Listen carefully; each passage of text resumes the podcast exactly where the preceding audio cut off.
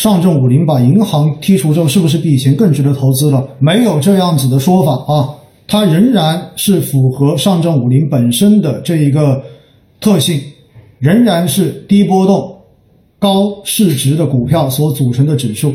而且因为银行股去掉之后，那么短期被热炒的这些公司，如果市值被炒得很大，那么进入了上证五零指数，回过头来反而在某种程度上面，等到。它的一个估值要往下进行回归的时候，也许会加大整个指数的波动风险。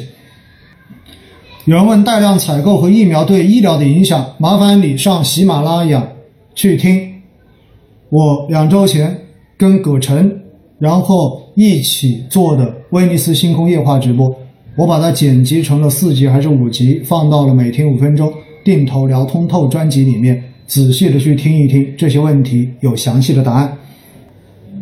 老师，博士医疗五月底加仓后一直趴着不动，收益率快从从快百分之六十到现在十出头，可以开始定投吗？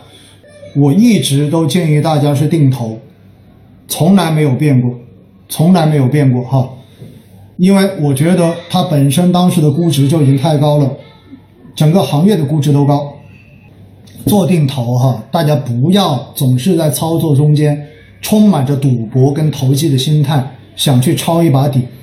这种做法一定会让你非常痛苦的，哪怕最后真的让你赚到钱，中间对你这一种心情上面的折磨，真的真的，这种体会的话，我自己过往这些年看身边的人实在太多太多失败的案例了，请大家一定要记得。然后微博这边也在问，汇添富生物医药已经跌了百分之三十多，可以开始买入吗？问的这个问题。如果还有类似的问题，我不会再回答了。这又是择时的问题。如果你自己相信，你觉得这个行业有机会，麻烦你定投，好不好？而不是问现在是不是该进行买入了。没有这种说法的，这种说法就是在选择时点做赌博。怎么区别中医药和医疗器械的指数基金？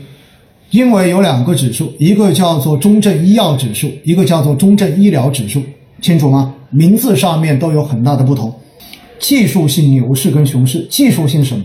所谓的技术性就是从低点涨了百分之二十就叫技术性牛市，然后从高点跌了百分之二十就叫技术性熊市，清楚了吗？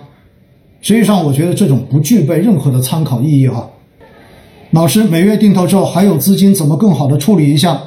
放短债基金或者放货币基金，我自己就是放的短债基金跟银行理财产品。总之不要放在活期就对了哈。老师，募集时期说规模是八十亿，但成立之日就是两百六十多亿，这正常吗？算不算违规？对持有者有什么影响吗？当然有影响，因为的话规模大并不好操作。谁跟你说的八十亿？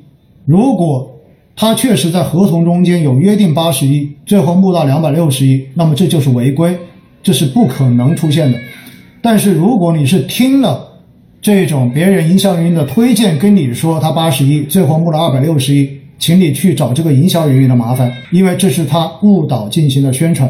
老师对基金完全不懂的人，是不是建议买基金组合？不建议。关于这个问题的话，我已经在《基金投资好简单》那个专辑第七十三集中间特意去录过一集，麻烦你上喜马拉雅可以听一听，好不好？老师，我有场内一贷一逼该怎么处理？赶紧卖掉，赶紧卖掉啊！如果你还是一带一 B 份额的话，赶紧卖掉，因为到今年年底，你的这个 B 份额肯定会被折算的，那么你又要亏一笔钱。长期慢牛还在吗？当然在，要不然我为什么还在定投呢？如果定投达到止盈之后，钱就有很大一笔，该怎么处理？去每天五分钟定投聊通透专辑中间，好好的听一听，应该是在三十到四十集中间的那些集有详细的讲过这个问题。永煤债券违约之后，对债市造成影响，市场上新发的债券票息会提高，对吗？存量债券被错杀，是不是这个时候买债券基金有些会捡漏？没错，你这个逻辑是不错的。也就是现在，如果是新发的债券型基金，确实因为票息现在相对而言会比较高一些，有可能能够有更高的静态收益，这个逻辑是对的啊。但是基金经理怎么操作？你要问问他，他到底是采用的持有到期策略，还是采取的高信用策略？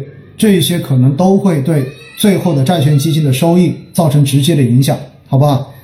老师买主动管理型基金，一次性买入还是定投都可以。如果你自己对于波动跟浮亏这种风险有足够的心理承受力，而你又长期看好这个基金经理的投资能力，那我觉得其实一次性投资也未尝不可。但是如果你认为你的心理承受能力没有这么强，那我们就采取分批的方式来进行布局就 OK 了。